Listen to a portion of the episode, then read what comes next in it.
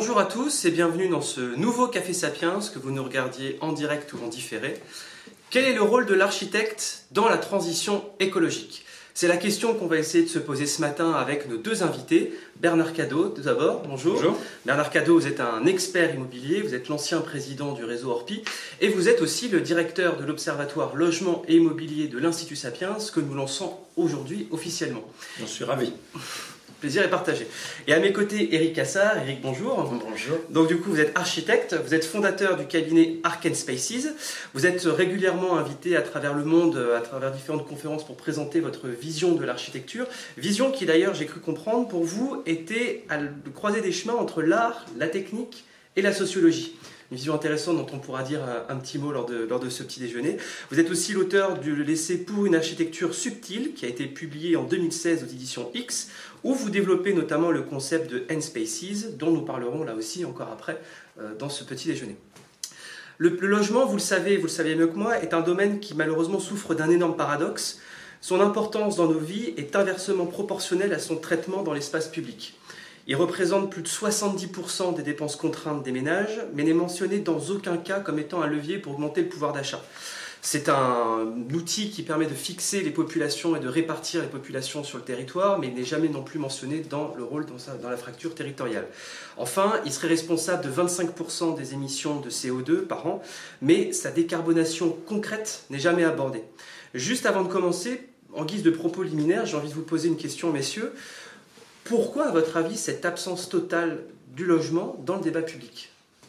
Bah, Effectivement, euh, on a constaté dans le débat public qu'il y a eu deux élections nationales euh, consécutives euh, cette année, et le logement n'a jamais été traité, si ce n'est par bribes, un petit peu comme ça, je dirais au, détour ou par hasard, alors que ça concerne la vie de tout le monde tous les jours, alors que, et vous l'avez souligné en termes de pouvoir d'achat, c'est la première dépense contrainte des ménages, que l'on soit propriétaire si on rembourse un crédit et qu'on paye ses charges, ou que l'on soit locataire.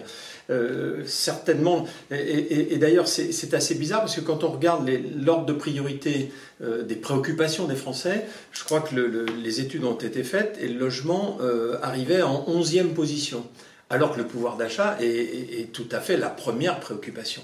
Euh, alors j'ai peut-être une explication, je ne sais pas ce qu'elle vaut, mais c'est que malheureusement, parler du logement, c'est pas rentable. Parce que ben, le logement, c'est un cycle long on, parle de moyen et long terme. Or, euh, les gains euh, en termes de communication et puis aussi euh, sans doute en matière politique, ils s'apprécient et ils s'évaluent à court terme. Donc il y a certainement ce hiatus qui joue. on est dans le paradoxe des paradoxes.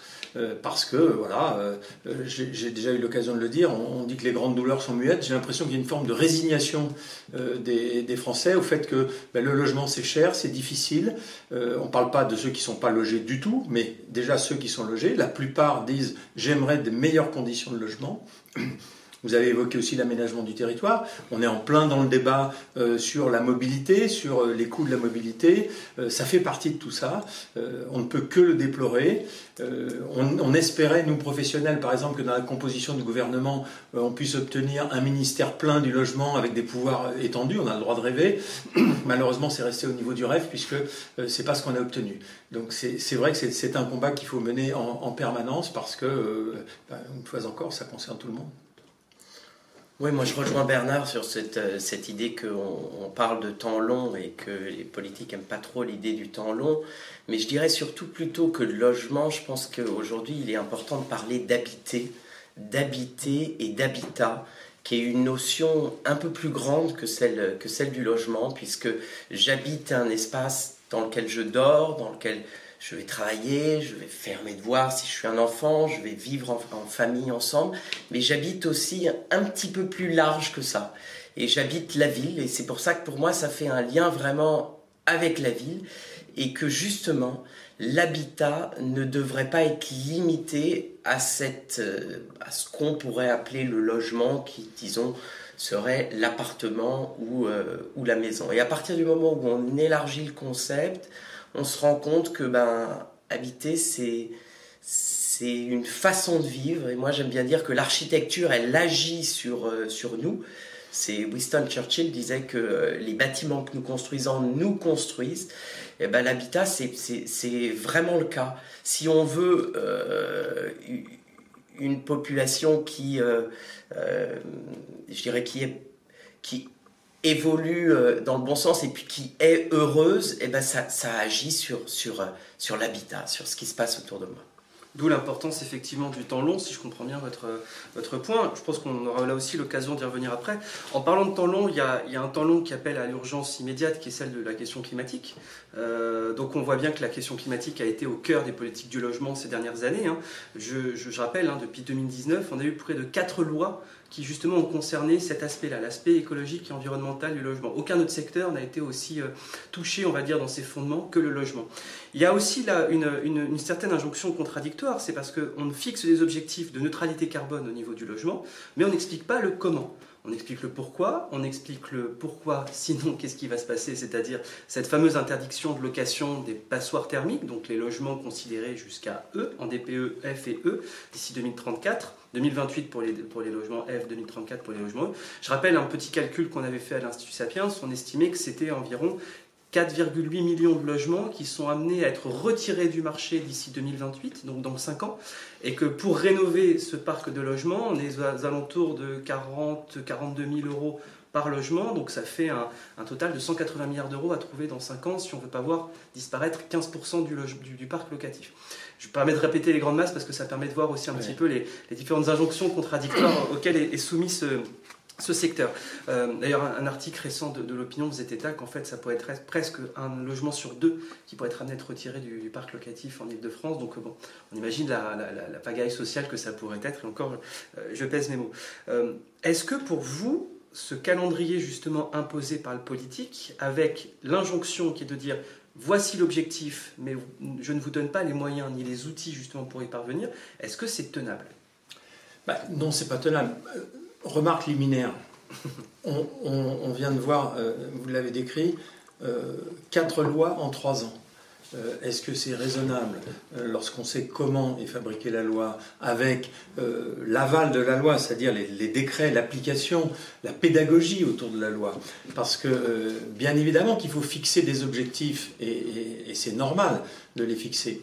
Encore faut-il qu'ils soient atteignables et encore faut-il qu'on fasse la pédagogie de ces objectifs. Or, ça n'a pas été le cas.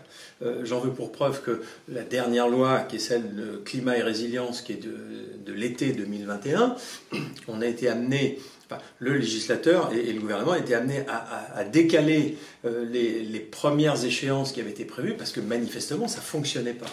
Euh, c'est quand même dommage que, euh, une fois encore, sur un sujet aussi important qui concerne la vie des gens, euh, qu'on ne puisse pas changer de méthode. Et puis, il y, a cet aspect, on, l'a rappelé souvent, mais il faut peut-être le rappeler encore ce matin, le marché du logement et de l'habitat, bien sûr, par voie de conséquence, est un marché qui est structurellement déficitaire. Il n'y a pas suffisamment de logements, quelle que soit la catégorie, et il y a beaucoup de demandes pourrait euh, expliquer longuement euh, pourquoi on en est arrivé là, mais c'est un fait. Et ce que vous soulignez est tout à fait exact, c'est que ces mesures-là, qui sont absolument contraintes, vont retirer du marché euh, plusieurs millions de, logements, et, ça va accroître cette pénurie. Cette pénurie, elle va peser bien sûr sur le rapport entre offre et demande, donc sur le prix des logements, et, on va aller encore au-devant de, de difficultés.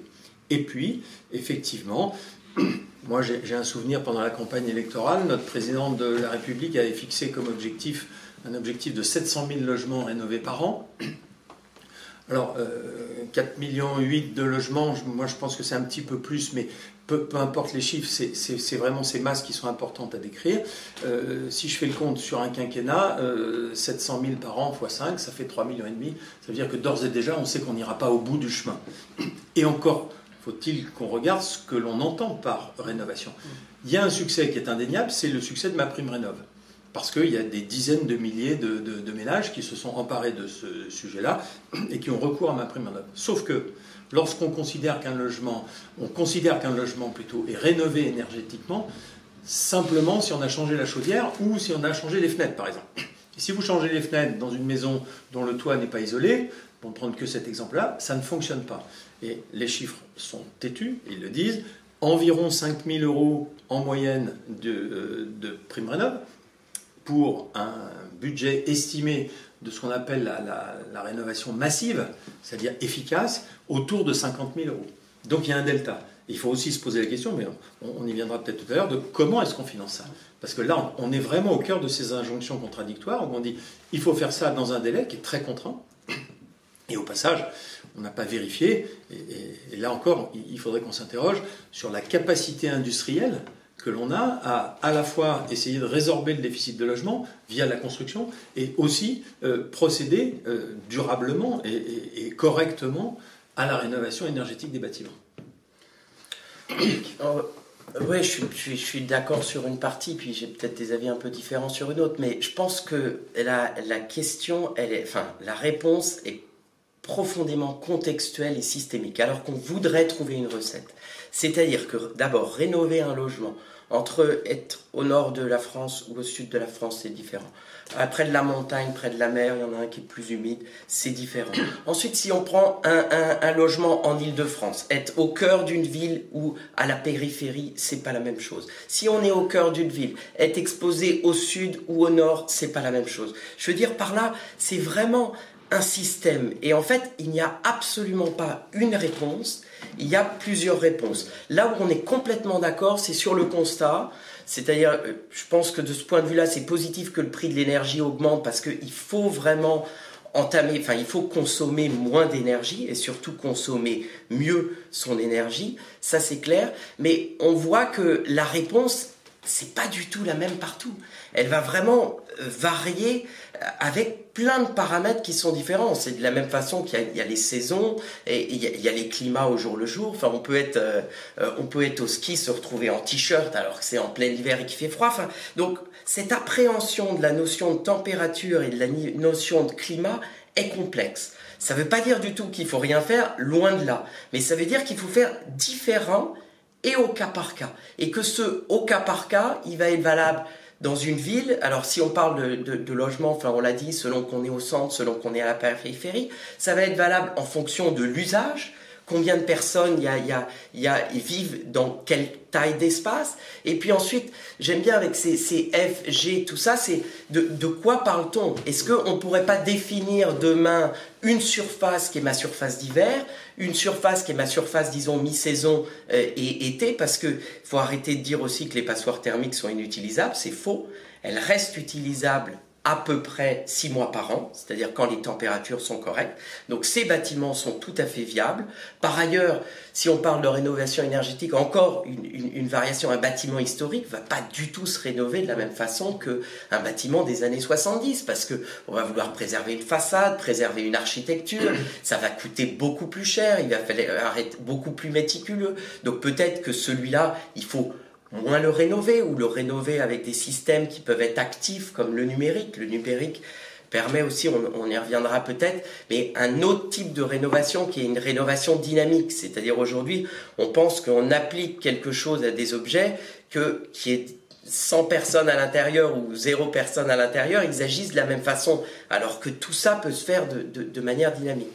Là où je suis un petit peu moins d'accord avec Bernard, c'est sur le, sur le nombre de logements. Je pense qu'il manque des logements dans certaines zones, mais il y a aussi des tas de zones en France où il y a des logements qui sont inhabités. Et ça, c'est très triste parce qu'un un logement, un bâti, une architecture qui est inhabitée va se détériorer encore plus vite. Et ça pose la question du carbone, ça pose qu'est-ce qu'on fait de ces espaces? Et surtout, on a de l'utile, on a de l'utile, c'est-à-dire on a des mètres carrés pour aller faire vivre des personnes. Alors ensuite, il manque peut-être l'activité économique à cet endroit. Voilà, on, rejoint les problèmes d'aménagement du territoire, parce que euh, euh, il faut que les gens puissent habiter pas trop loin de là où ils travaillent. Tout à fait, mais c'est totalement lié. Mais, mais voilà, habiter pas trop loin d'où je travaille, mais pareil, habiter, qu'est-ce qu'habiter? Pourquoi habiter, c'est une résidence principale et quelque chose de fixe dans l'espace et dans le temps. Je veux dire, il pourrait être tout à fait concevable d'habiter différemment l'hiver et les autres moments, c'est-à-dire l'hiver parce qu'on a besoin de beaucoup chauffer. Ça, ça peut être valable à l'échelle d'une d'une ville moyenne. Pourquoi pas l'hiver, je me regroupe dans le centre-ville. Vous savez, dans, le passé, euh, dans nos habitats, c'est beaucoup plus froid on s'habillait dans l'habitat et on se déshabillait parfois à l'extérieur, parce que à l'extérieur, je fais de l'activité physique. Et euh, les plus pauvres pouvaient se retrouver dans des places de village où il y avait des feux, euh, et, c'est là qu'on se retrouvait pour retrouver la chaleur. Aujourd'hui, on est passé avec cette idée du logement sur une idée d'uniformisation, c'est-à-dire une famille, un logement, et ce logement doit répondre à tout un certain nombre de normes. Alors qu'à partir du moment où on considère que c'est un habité, et que c'est plus un logement donc fixe dans l'espace et dans le temps, mais c'est peut-être deux habitats. Alors c'est pareil, si on parle de la, question du, travail, on peut tout à fait imaginer une famille se projeter avec un, un habitat individuel qui est, euh, qui est un peu une passoire thermique, mais qui vont utiliser principalement l'été parce que c'est là qu'on est bien dans des régions reculées de France. Comme ça, en plus, on ramène de la consommation, on ramène des on ramène de la vie dans ces espaces. Et à contrario, eh ben, je vais aussi avoir un espace plus petit au cœur de la métropole où ça coûte très cher qui va être plus petit, il répondra peut-être pas à toutes les normes, et ça, plus mon, grand habitat, quelque part, j'ai l'espace pour rêver. L'habitat, c'est aussi l'espace du rêve. C'est une généralisation de la, maison secondaire pour, euh, pour tous, les, tous les ménages, si je comprends bien votre, bah, oui, enfin, on a l'impression qu'une maison secondaire, c'est toujours destiné aux, plus, riches. Enfin voilà, hein, vous prenez un, habitat, je sais pas, euh, qui s'achète 5000 euros du mètre carré. Au lieu d'avoir 80 mètres carrés à 5000 euros du mètre carré, vous en avez 40 à cet endroit et vous en avez 100 à 2000 plus loin. Eh ben, euh, vous voyez, moi, je ne suis pas en train de donner des recettes. Justement, ce que je reproche au logement, c'est d'essayer d'uniformiser une, une mhm. façon de vivre. Je ne dis pas du tout qu'il faut vivre avec multi-habitat, tout le monde, non, pas du tout. Je dis juste que aujourd'hui, les lois figent les mhm. choses et que si on veut résoudre ce problème qui est face à nous du réchauffement climatique, du bilan carbone, il faut activer plusieurs leviers. Et aujourd'hui, on a l'impression qu'on n'en active qu'un qui est un petit peu, enfin, vous voyez, un petit peu comme si j'étais médecin, allez, tout le monde sous antibiotiques. Non, ça dépend. Vous êtes différent de moi, qui êtes différent. Parce que le, je crois que le logement est, abordé et traité de manière euh, réglementaire et technocratique, mhm. alors que c'est un sujet sociétal. Mhm. Que, et, que de ce fait-là, euh, voilà, le législateur dit c'est comme ça, et effectivement c'est uniformisé, alors qu'il y, y a, des nuances un petit peu partout. Mais c'est aussi pour ça qu'il y a besoin d'accompagnement et qu'il y a besoin de professionnels pour induire la bonne solution au bon endroit pour la bonne personne. Ah bah Indépendamment du financement. Ah ça, je suis persuadé. Enfin, et d'où le rôle de l'architecte. Je veux dire, un, architecte aujourd'hui, c'est pas uniquement quelqu'un qui vous fait une façade et qui fait un, bâtiment RE 2020. Je veux dire, ça, on, sait le faire. Dans le neuf, attention, hein, c'est très très très important de, que, que, nos bâtiments neufs, eux, répondent aux contraintes les plus, euh, les plus, les plus fortes et soient les, les, meilleures. Je veux dire, c'est 1% de notre parc hein, qui se renouvelle chaque année. Malheureusement, on fait toujours un petit peu la même chose, c'est-à-dire c'est un petit peu les mêmes types d'habitat, justement, alors que la société a, grandement changé en, 50 ans. Enfin, c'est vraiment le, mhm. question sociétale, justement, euh, comment ça, Ça bouge quand même un petit peu avec le, avec le co-living, avec, euh, avec les projets comme ça. Alors, ils ne sont pas majoritaires, mais, mais ça, ça, évolue euh, quand même, non? Oui, c'est vrai. C'est, c'est, pour moi, c'est, un, un, bon côté. Ça évolue pas, enfin, pas assez loin.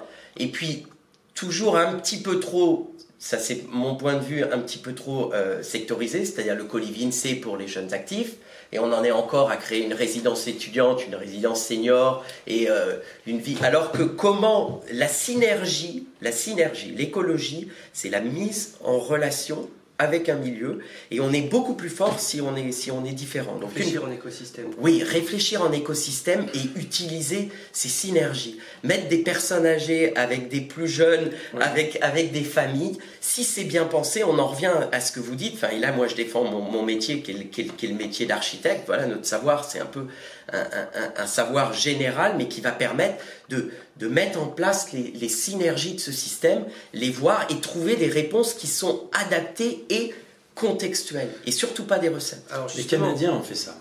Les Canadiens ont, mis en place justement des, des écosystèmes euh, qui vont de, du euh, primo-accédant euh, jusqu'à la personne qui serait aujourd'hui chez nous en maison de retraite. Oui, la notion de chaîne, en fait, oui, tout à fait. chaîne de valeur immobilière quasiment. Euh, vous dites, euh, alors là je pense qu'effectivement, si on reproche à la politique de, figer les choses que vous dites et de, penser trop dans la boîte, là on est carrément sorti de la boîte et je pense que c'est le but de ce matin. Euh, vous, dans votre approche décentralisée, ce que vous dites, moi, je trouve assez intéressant, si on rentre un petit peu effectivement dans le rôle de l'architecte dans ce côté rénovation, c'est très intéressant effectivement que la rénovation ne peut pas se faire la même chose si vous habitez à Royan ou si vous habitez au fin fond de l'Ardèche, parce que vous n'avez pas du tout les... Est-ce qu'aujourd'hui on a ne serait-ce que l'industrie et les compétences? Alors, je pense que effectivement, l'architecte, on a peut-être les ressources nécessaires en termes de, de, membres d'architectes sur notre territoire pour pouvoir penser justement ces habitats-là. Mais est-ce qu'on a l'industrie, l'ingénierie pour justement mettre en application cette rénovation différenciée? Euh, Alors peut-être 2028, j'ai compris que c'était trop tard, enfin que c'était pas possible, mais au moins d'ici 10 ans parce qu'on regarde les chiffres de manière concrète. Malheureusement, la filière du bâtiment a d'énormes pénuries de recrutement. Il y a d'énormes tensions sur les approvisionnements au niveau international, qui du coup est très inflationniste. Euh, vous avez des carnets de commandes qui sont malheureusement trop pleins, c'est-à-dire malheureusement, c'est-à-dire qu'il faut attendre très longtemps avant de pouvoir avoir des chantiers, des chantiers qui sont du coup en retard. Est-ce que du coup on pourrait arriver à développer cette approche différenciée? Et sinon, comment est-ce qu'on pourrait faire? Moi, je pense que l'ingénierie, on, a une, on a une bonne ingénierie. Euh, mais on s'aperçoit, et ça, il y, a vraiment des expériences qui ont été faites à l'échelle européenne. Par exemple, vous avez un bâtiment qui devient beaucoup plus performant énergétiquement, et donc euh, les ingénieurs ont évalué sa consommation à X, et on s'aperçoit que sa consommation est toujours supérieure, parce que quand il y a plus de confort, finalement, je vais plus consommer. Et ensuite, on a la façon de construire. Là, par contre, on manque énormément on manque de savoir-faire. Il y a vraiment une filière, c'est une filière qui, qui n'est pas délocalisable. Vraiment, les, les, les, les, ouvriers, les compagnons du bâtiment, on en manque beaucoup et il faut réapprendre des savoir-faire et il faut savoir que ces savoir-faire deviennent aussi plus techniques. Euh, vous avez aussi toute la question euh, numérique.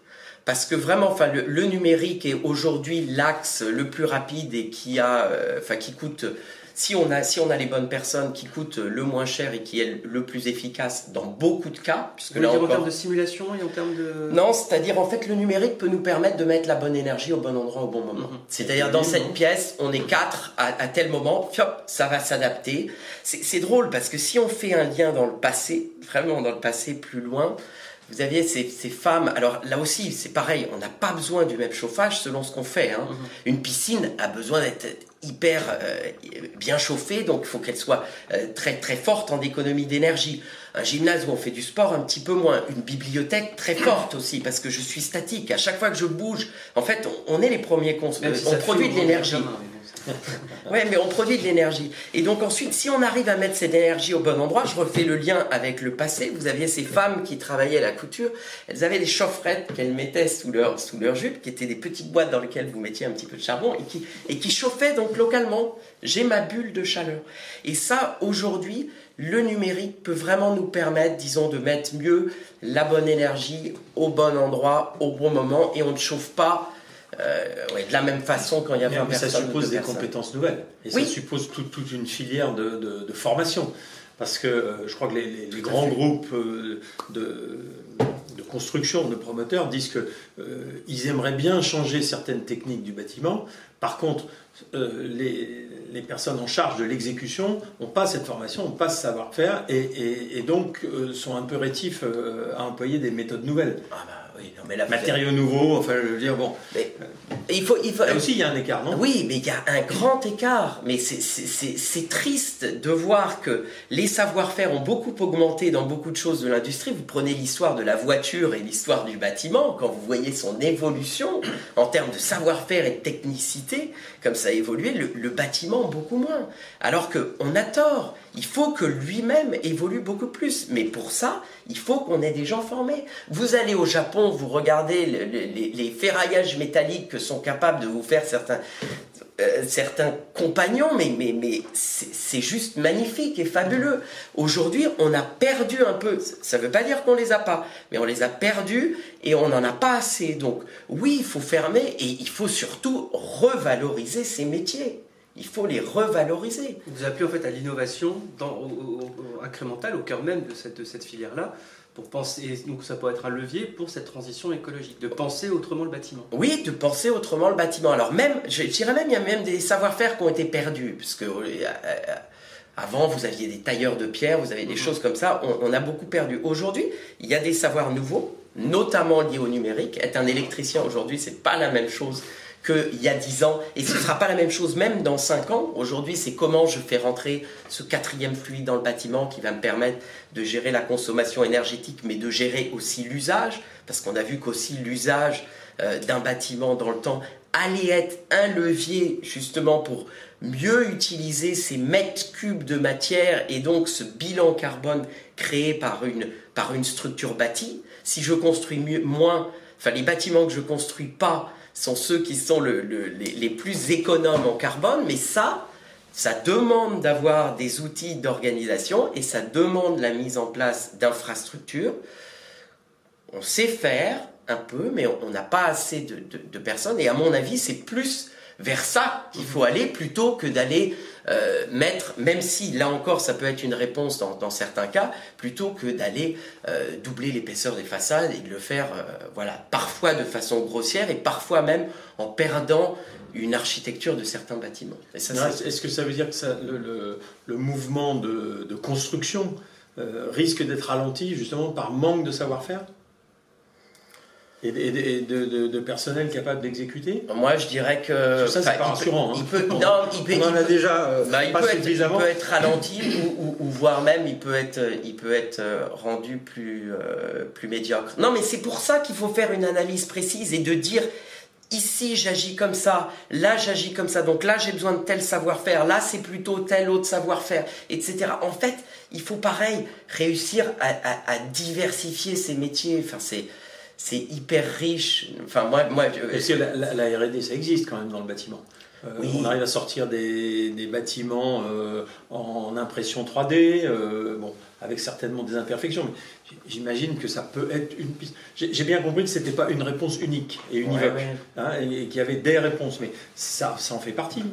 Oui, oui, non, mais vous avez raison. Et puis, et puis attention, il y a quand même quelques compagnons qui ont, des savoir-faire, mais il faut voir qu'on manque, hein, on en manque. C'est il y, a clairement un manque et il y a clairement un, levier et il y a des métiers d'avenir, à mon avis. Des métiers d'avenir. Pour, euh, et qui sont enseignés ou, qui se font de manière euh, empirique euh, euh, bah, à mon avis, il faut, enfin, il faut les enseigner. Si on, repart du côté du numérique, il y a un vrai enseignement à faire. Il y a un enseignement qui va, qui va agir sur, sur toute, la, toute la chaîne. Hein. C'est beaucoup, beaucoup de gens différents qui agissent dans la construction d'un bâtiment.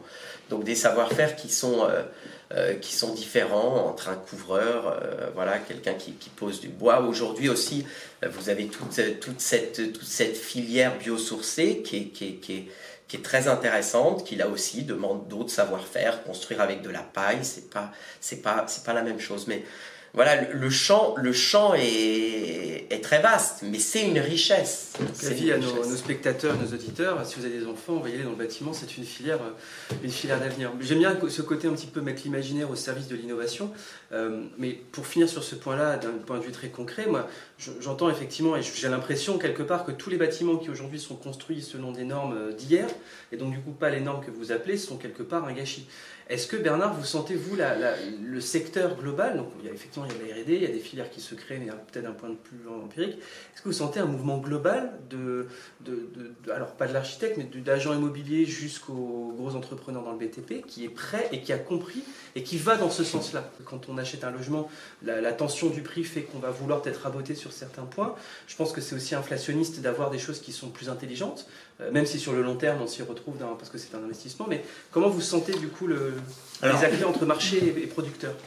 Il y a malheureusement, euh, selon les cas et selon les besoins des clients, euh, il n'y a pas le problème du choix qui se pose parce que quand on a besoin d'un logement, euh, hmm. ben, on a besoin d'abord d'un logement avant de, choisir la catégorie de logement. Maintenant, il, est évident que la classification, on en revient à cette classification, aussi imparfaite soit-elle, la, classification des logements va jouer dans le processus de décision des clients. Hmm. Soit ça va jouer au niveau du prix euh, dans, le, parc existant. Euh, si j'achète un, appartement classé F ou G, je ne vais pas vouloir le payer le même prix que si le même appartement était classé B, C, D ou peu importe. Bon, ça c'est sûr. Après, ça sera aussi ce vers quoi on va se tourner. Si par exemple j'envisage des travaux, je vais peut-être aller directement vers un, mauvais classement parce que en faisant mes travaux, je vais augmenter la performance. Ça, ça c'est une chose.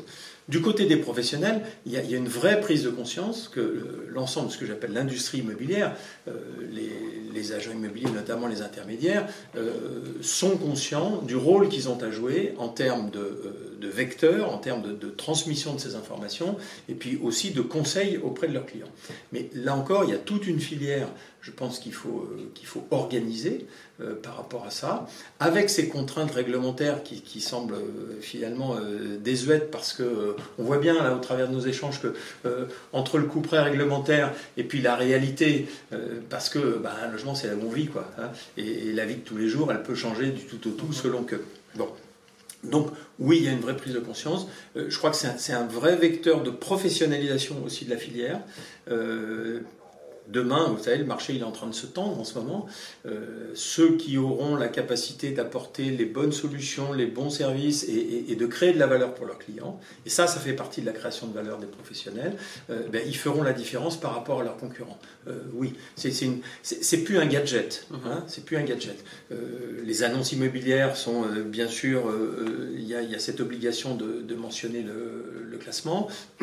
Les, les clients demandent avant même s'ils n'ont pas vu l'annonce, ils demandent, ils, veulent être réconfortés là-dessus. Donc on, sent bien, puis, puis, le débat actuel sur le, et le pouvoir d'achat et le coût de l'énergie, tout ça, ne serait-ce que ça, euh, fait que euh, oui, c'est un sujet qui est au cœur.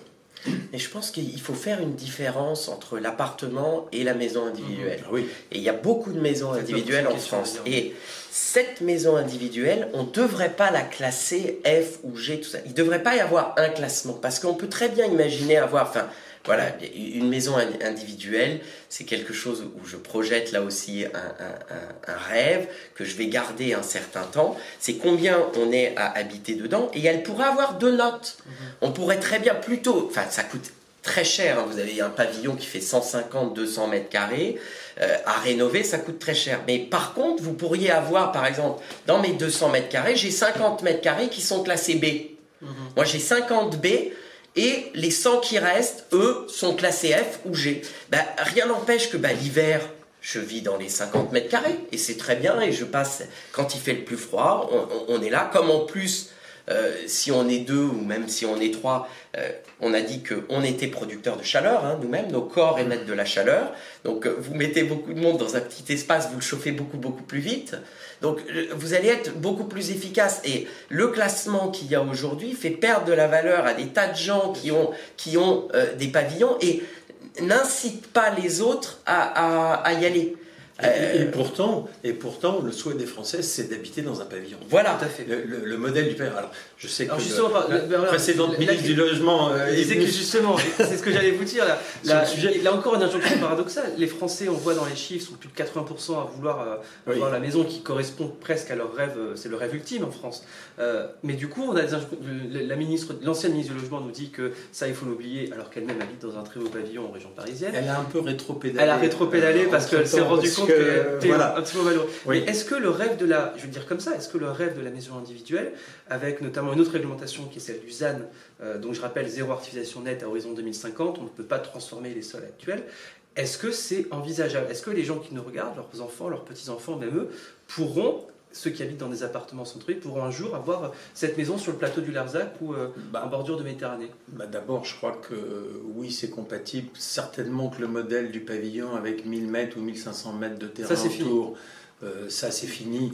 Et pas seulement parce qu'il y a la réglementation sur le ZAN, c'est tout simplement que l'usage que l'on fait et la façon dont on vit aujourd'hui C'est plus le rêve de, de passer la tondeuse et d'entretenir le jardin euh, toutes les semaines.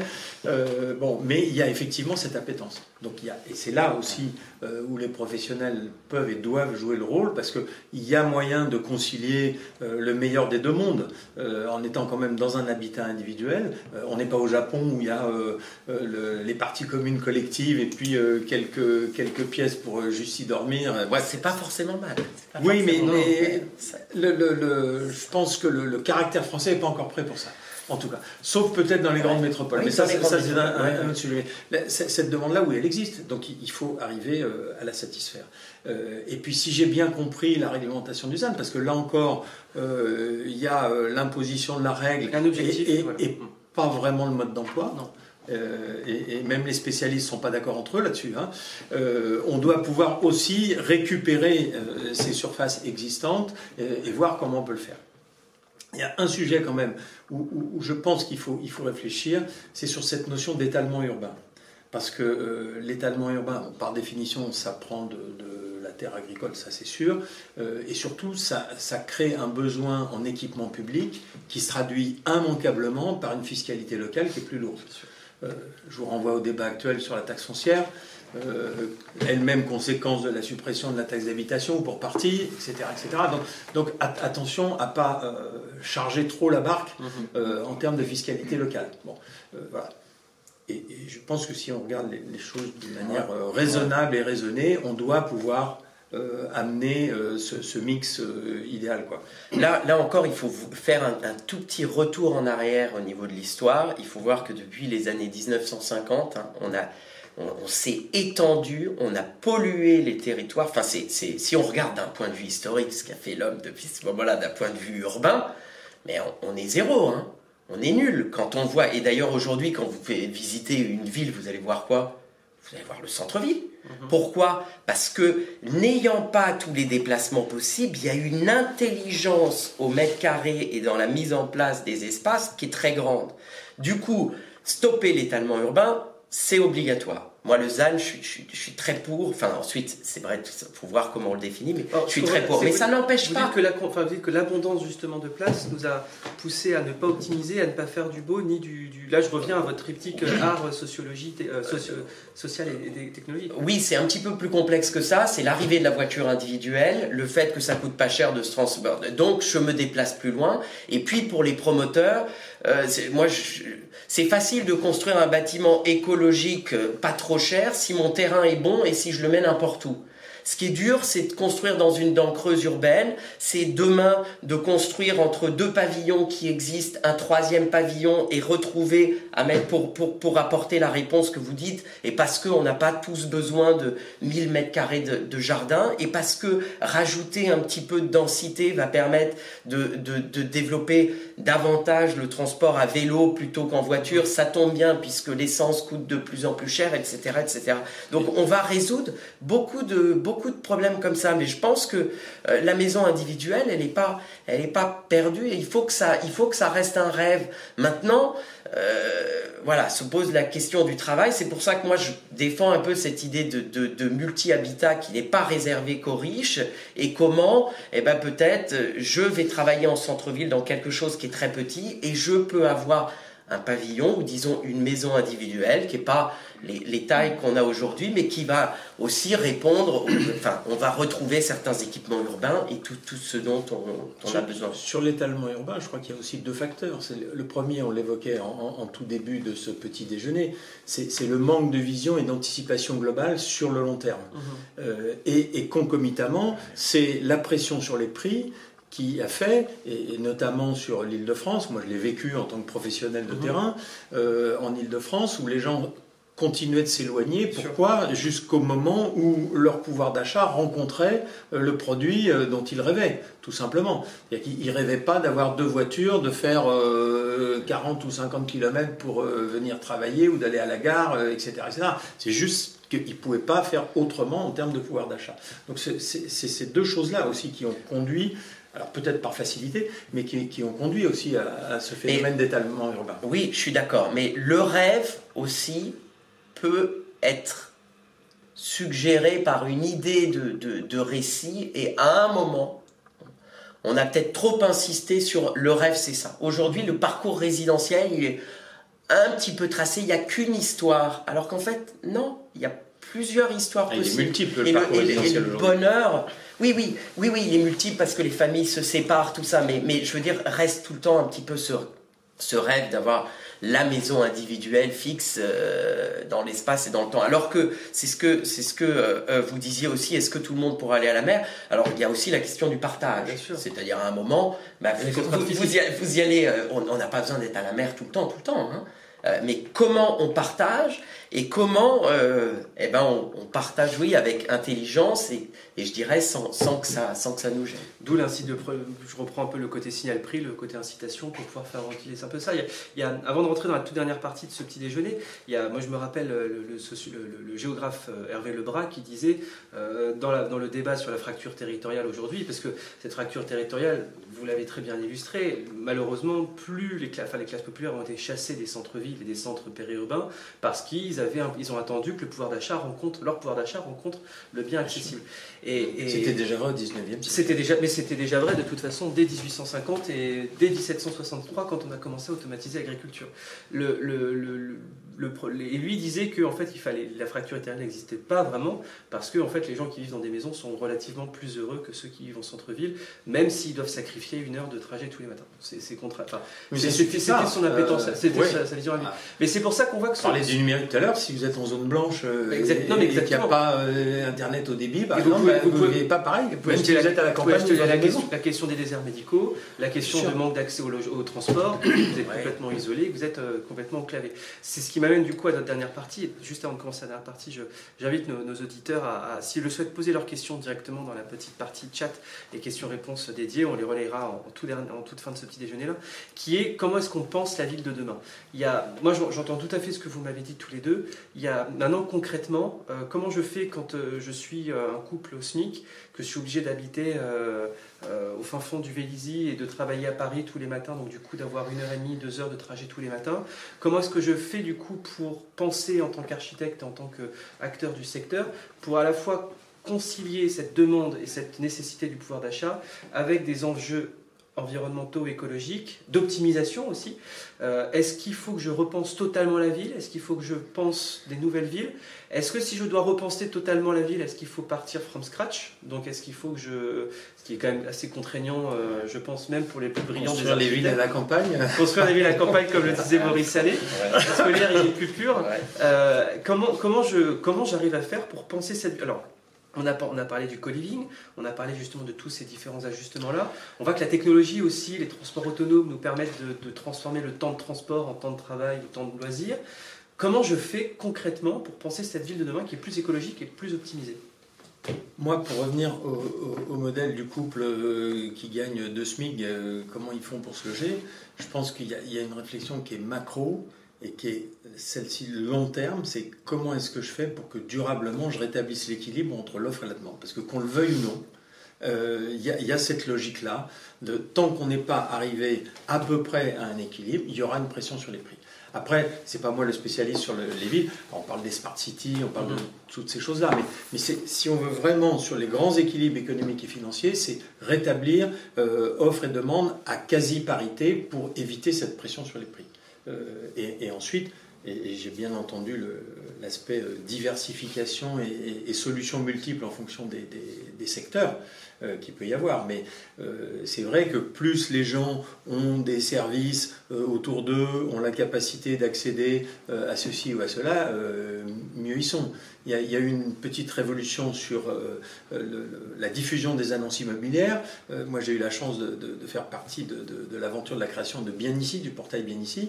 Euh, on a introduit euh, les points d'intérêt et les distances et, les- et Mhm. toutes ces choses-là dans la recherche immobilière. Ça a révolutionné complètement la recherche immobilière. Donc, on, on- voit bien que les gens ont besoin de tout ça. Et on rejoint l'idée de l'habitat euh, euh, de tout à l'heure. Mais c'est pas Ouais. moi le spécialiste Alors bon, sur la ville. Il y a, y y deux choses. C'est vrai que c'est une, question difficile pour l'histoire du, du, pour du ça.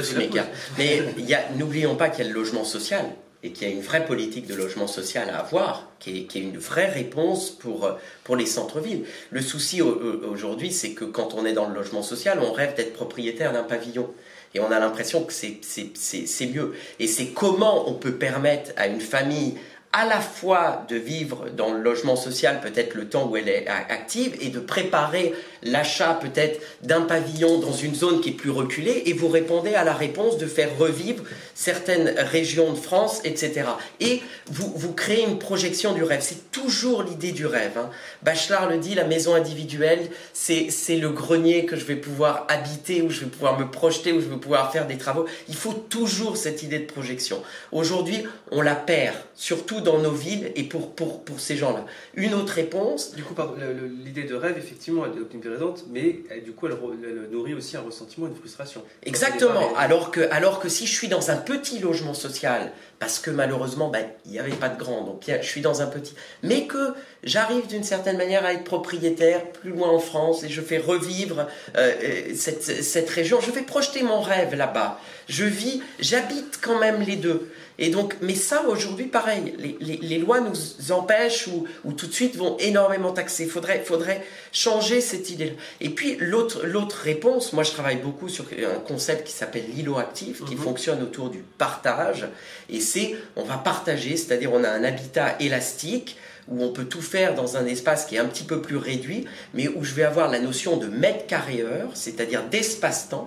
Je pense vraiment que le rôle de l'architecte aujourd'hui, c'est plus d'organiser des espaces, mais c'est de coordonner des espaces-temps.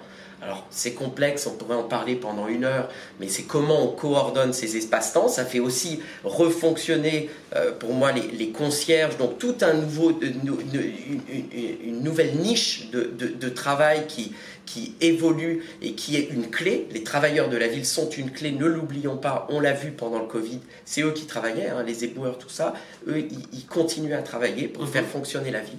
Donc ça, c'est une clé. Ensuite, euh, la ville de demain, comment la construire Évidemment avec celle d'aujourd'hui?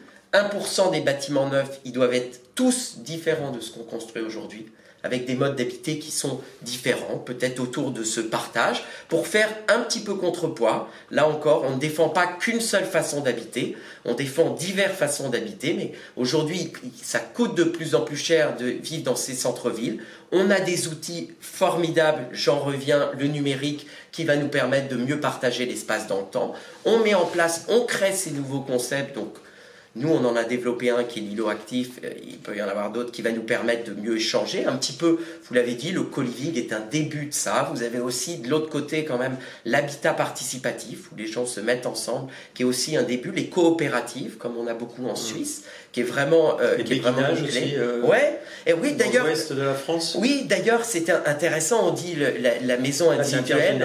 Ouais, il y avait le dans l'est aussi. Godin, ça se fait beaucoup de, partager le, logement par famille. Godin, familistère de Guise, euh, hein, au 19e siècle, les gens étaient très heureux.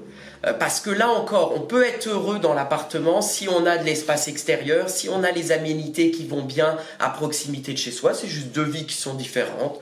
Il y en a qui préfèrent comme ça, d'autres comme ça, mais il faut, faut répondre. Donc oui, les 1%, on fait tout différemment. Et surtout, on ne crée pas des choses fermées sur eux-mêmes, mais des choses qui agissent sur l'existant. C'est-à-dire le neuf doit agir sur l'existant. Si je reviens à l'idée de partage, nous l'îlot. Ouais, l'îlot actif. Je peux, j'ai des mètres carrés heure. Mon habitat de demain, je vis dans 50 euh, mètres carrés plus 900 mètres carrés heure par mois. C'est ça mon loyer pour lequel je paie. Et je prends 30 euh, mètres carrés pendant 3 heures. Je vais avoir dépensé 90 mètres carrés heure de mon forfait. Et de la même façon, ça peut s'ouvrir vers l'extérieur. C'est pour ça que c'est actif. Et donc j'habite à 100 mètres de ça, je sais pas, je, donne des cours de musique, et ben je vais pouvoir utiliser un espace, j'ai l'anniversaire de mes enfants, je vais pouvoir utiliser un espace qui sera peut-être la salle de réunion même d'espace de bureau, mais là encore, la conception doit être différente aujourd'hui. Aujourd'hui, vous avez euh, vraiment beaucoup, beaucoup de ressources qui ne sont pas accessibles parce que les bâtiments n'ont pas été pensés mmh. comme ça. À différence que, là encore, si on prend l'Haussmannien par exemple dans Paris, il s'est beaucoup transformé parce qu'il est intelligent, il est divers. Vous avez des hauteurs sous plafond qui sont plus variées selon les étages. Les étages oui. Voilà, donc facilité de transformer en bureau. Vous avez les accès qui sont plus grands parce que vous aviez l'accès pour les, pour les domestiques et l'accès principal. Mais ça, ça crée de la résilience. Vous avez les petites courettes. Enfin, vous avez donc surtout, surtout pas une réponse uniforme, mais et les réponses varient. Pardon de vous couper. Et, la transformation des, bureaux en logement? Bah, La transformation. C'est une, des solutions? Oui, oui, c'est une des solutions euh, assez la seule, mais... Bien sûr, bien sûr. Mais on, a tout un panel. On a tout un panel. C'est pour ça que si vous venez me voir demain, moi, en tant qu'architecte, selon que, je sais pas, vous êtes... Euh, euh, vous avez énormément de bureaux, on va réfléchir auxquels lesquels on rénove d'abord, comment, quoi, est-ce que ça on les transforme, etc. Un centre commercial, enfin là on, change complètement de sujet, mais est-ce qu'on rénove tout le centre commercial? Est-ce que c'est qu'une petite partie? Enfin voilà, il faut, il faut vraiment penser en système et réfléchir au cas par cas. un petit peu et avoir une approche très différenciée. Oui, alors en silo quoi. On, a les, idées, euh, les idées euh, bousculantes, j'ai envie de dire, que vous avez soulevées ce matin, en tout cas qui bousculent nos certitudes, ont énormément fait réagir. Il y a beaucoup, beaucoup, beaucoup de questions, donc on va essayer de tout répondre dans les 9 minutes qui nous restent. Euh, première, donc je vous demanderai des réponses euh, très, très concises. Euh, premièrement, donc deux idées pour les logements écologiques. Donc quand on parle de prévoir des panneaux solaires sur les toits et la réutilisation de l'eau usée des douches, notamment pour le réservoir des salles d'eau, est-ce que, est -ce que vous en pensez? Est-ce que c'est gadget, c'est accessoire ou ça peut être vraiment structurel et structurant? Ah non, non, c'est intéressant. Vraiment, le solaire thermique est aujourd'hui ce qu'il y a de, de, plus efficace. L'eau conserve la chaleur, ça coûte, ça coûte cher à chauffer, donc ça c'est vraiment quelque chose d'efficace.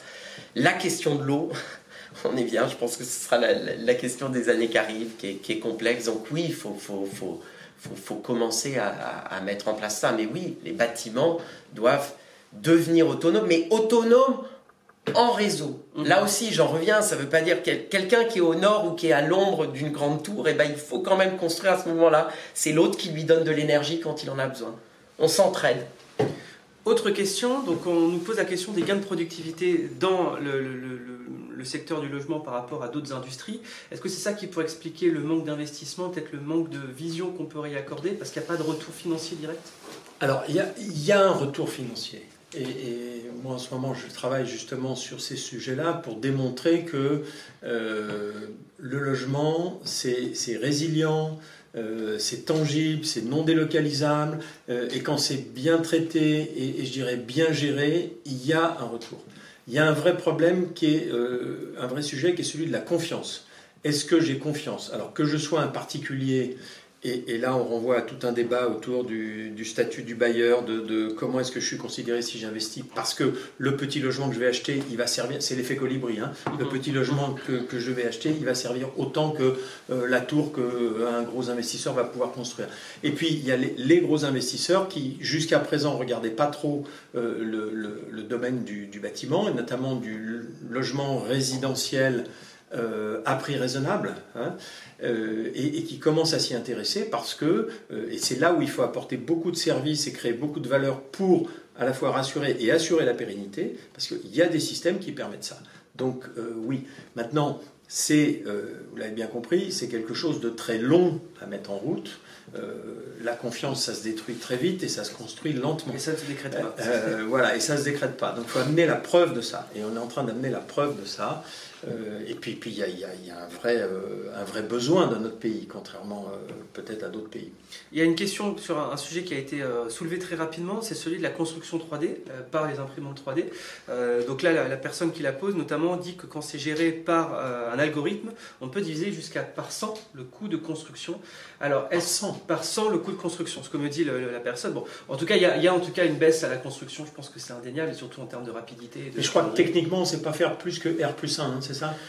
Non, mais je pense que. pas faire un immeuble en, 3D. En, Chine, ils arrivent à faire certaines choses. Enfin, ils, commencent, mais, mais, mais c'est surtout que, on fera pas, on fera pas, on fera pas l'entièreté. Oui, oui. non, mais on fera, on fera pas l'entièreté. Là encore, c'est un outil.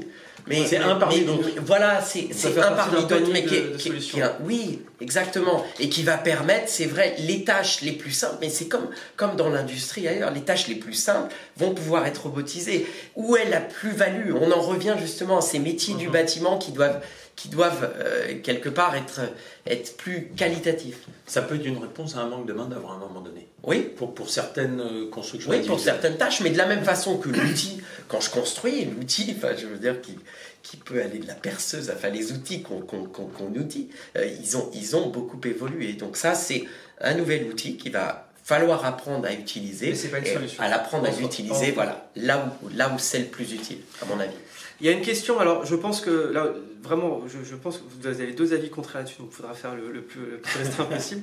Pour améliorer l'offre de logement, peut-on jouer sur le levier de la réglementation du foncier, c'est-à-dire autoriser plus de terrains à être constructibles, voire être constructibles par défaut?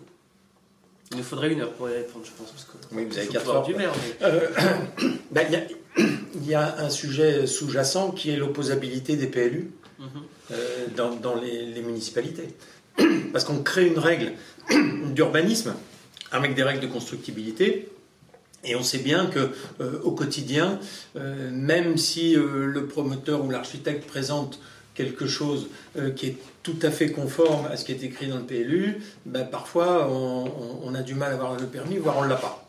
Donc il y a, ce sujet-là. Ça remonte peut-être au-dessus au niveau de ceux qui délivrent le permis, parce qu'on on voit bien, quand on regarde le cycle des élections municipales par exemple, on sait que deux ou trois ans avant la fin du mandat, ça devient de plus en plus compliqué d'obtenir des permis de Un construire. maire qui construit, un maire battu. Oui, c'est ce que l'on dit, c'est l'adage qui dit ça. Euh, donc il, il faudrait certainement Ça, c'est- cha- changer cette approche-là.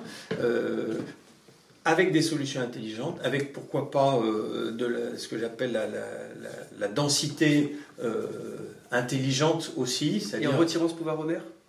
Pas forcément. Bah, non, parce que euh, ça va à l'encontre de l'aménagement des territoires et de la décentralisation. Euh, mais il faut bien qu'à un moment donné, quelqu'un arbitre. Mhm. Et que ça ne soit pas l'arbitraire qui préside à la délivrance euh, des, des permis, justement. hein. Voilà. Mais c'est- un élément important. Aujourd'hui, il faut souligner quand même que c'est pas ça qui fait défaut en ce moment dans euh, le- la construction et c'est pas ça qui explique le déficit de construction. C'est plus que les promoteurs hésitent à lancer des projets parce que les matériaux euh, coûtent plus cher, parce que aussi il y a, une question sur le pouvoir d'achat des, acquéreurs futurs et c'est pas tellement euh, les problèmes de délivrance de permis c'était il y a trois ans ou il y a deux ans. Oui, moi, je sais pas, savoir euh, qui, qui doit avoir le pouvoir, c'est pas. Je dirais que les PLU doivent intégrer l'idée de l'exception. Ça, il y a un vrai problème, c'est que il faut construire la ville, il faut construire la ville pour demain. C'est-à-dire, les entre guillemets, il faut construire la ville pour les gens qui y habitent, mais aussi pour nos enfants. Moi, je construis pour nos enfants. Et donc, qui défend la voix des enfants? Euh, eh ben, cette voix des enfants devrait être défendue quelque part dans le politique. Mais une ville n'est jamais figée. C'est ça qui est beau. Et C'est que ça change. ville, Mais quand on vit dedans, on n'a pas envie que ça change. Oui. C'est un peu. Donc, il faut trouver le. Le rêve et le contra- la contrainte de la réalité. On revient toujours à. Il y a une toute dernière question pour la minute qui nous reste. Euh, pourquoi les immeubles dans, dans lesquels certains équipements prenant de la place, comme les machines à laver, où ils sont partagés, n'existent pas en France Moi, j'ai souvenir effectivement de. Fois, vous avez des sous-sols aux États-Unis, vous avez ça, vous avez des sous-sols où il y a 50 machines à laver, et du coup, on économise 2 mètres carrés. euh, dans son logement. Et on peut imaginer au Japon, mais ça pour d'autres. Pourquoi ça n'existe pas? Est-ce que c'est culturel? Oh, ça, ça, ça, ça, ça se fait, ça commence à se faire, mais enfin, on pourrait partager beaucoup plus que ça. La machine à laver, pourquoi pas Et encore, ça, ça, ça, ça, dépend des cas, mais vraiment, on peut aller euh, beaucoup plus, plus loin. Enfin, nous, avec euh, l'îlot actif, vraiment, on, réfléchit à cette, à cette idée de, de, partage de mètres carrés heure et euh, comment, du coup, on utilise mieux cet espace dans le temps. Mais c'est vrai que la machine à laver, c'est souvent l'image qui vient en premier, avec le parking aussi, parce que ça commence à se mettre en place, enfin, on commence à se rendre Mais il y a, compte il y a que- des startups qui organisent justement Oui, le- la rotation, ouais. euh, la rotation des, des parkings, Ouais. euh, entre autres. Très, euh, Bon, une toute dernière question. Euh, juste, Bernard, vous aviez cité effectivement l'objectif de 700 000 logements par an euh, à rénover. Est-ce que pour vous, Il y en aura moins de 200 000 cette année. hein. bah voilà, c'est la question. Est-ce que combien, combien peut- est-ce qu'on va réellement Ah, on faire pas à la fin de année l'année, mais on, on pense que ce sera 200, peut-être 250 000. Mais Donc à moins d'un quart de l'objectif. C'est pas pour autant qu'il faut pas euh, fixer cet objectif, hein, parce qu'il y, a- il y a un côté euh, prise de conscience. Euh, mais mais c'est vrai que voilà, on va on va pas on va pas y arriver comme ça. Euh, et, et il faut et, et- et j'insiste beaucoup là-dessus, il faut absolument apporter des solutions de financement à ceux, à celles et ceux qui ont pris conscience qu'il fallait faire quelque chose, mais qui ont tout simplement pas les moyens. Si vous avez une 65 ou proposition, 70 ans aujourd'hui, que vous allez voir votre banquier pour demander un crédit de 40 ou 50 000 euros pour rénover votre, votre logement, on vous, on vous l'octroiera pas. Donc oui, j'avais euh, proposé euh, d'imaginer une sorte de viager hypothécaire, c'est-à-dire que si, la rénovation énergétique, c'est un, effort euh, de toute la société, c'est un effort collectif, il faut qu'il y ait une solidarité par rapport à cet effort-là. Et cette solidarité, elle peut s'exprimer. Ceux qui ont les moyens, mais ils payent, puis ceux qui n'ont pas les moyens, on va les aider, mais c'est pas gratuit. Et lorsqu'il y a la mutation du logement, eh bien, les autorités qui ont prêter euh, pour réaliser des ronds sur la mutation du logement, que ce soit une donation, une vente ou que sais-je, euh, parce que euh, bah, c'est de l'argent public, voilà, tout simplement. Et peut-être que grâce à ça, on pourrait atteindre collectivement un, objectif qui est absolument indispensable. Ça, c'est sûr. Oui, enfin, on peut, on peut agir sur le coût de l'énergie. Je pense que le coût de l'énergie, les premiers kilowatts-heure par mètre carré, devrait coûter peu cher pour que les gens puissent se chauffer un minimum. Et ensuite ça peut avancer de façon un bonus malus voilà. Quelque chose d'exponentiel. Il y a beaucoup d'économistes qui développent cette idée là effectivement. ouais je pense que c'est intéressant. Et, et, dans le dans le neuf c'est construire moins mais construire mieux. Il faut accepter. Ça va coûter plus cher. Enfin mais c'est c'est ça, ça, dure dans le temps. Enfin une ville se construit. Regardez Paris euh, on vit dans, dans, quelque chose qui a été construit en grande majorité au 19e siècle et c'est encore valable euh, voire très valable. Quoique la question des travaux à Paris est, sensible. Mais bon, voilà. on n'a pas tout à fait les mêmes. C'est pas les mêmes. En bah, imaginons Haussmann aujourd'hui, quoi. Hein, oui, certains préféraient sûrement avoir à Haussmann, ou que les architectes aient plus de pouvoir. ça, c'est un autre débat pour un autre petit déjeuner. Si je résume, décentraliser, imaginer, rêver, penser autrement, et puis surtout financer et, puis donner penser long terme. Et penser long terme. Penser long terme et expliquer ce que l'on fait, pourquoi on le fait et comment on le fait. comment on le fait, surtout la, question du comment des outils. Merci beaucoup messieurs pour ce petit déjeuner Merci. Euh, plein, plein, de bonnes idées, plein d'enthousiasme. On se donne rendez-vous le 15 novembre pour un petit déjeuner autour d'un autre sujet, la captation de carbone dans le secteur agricole, notamment avec Laurent Papy, le directeur de notre observatoire agriculture. Merci à tous et bonne journée.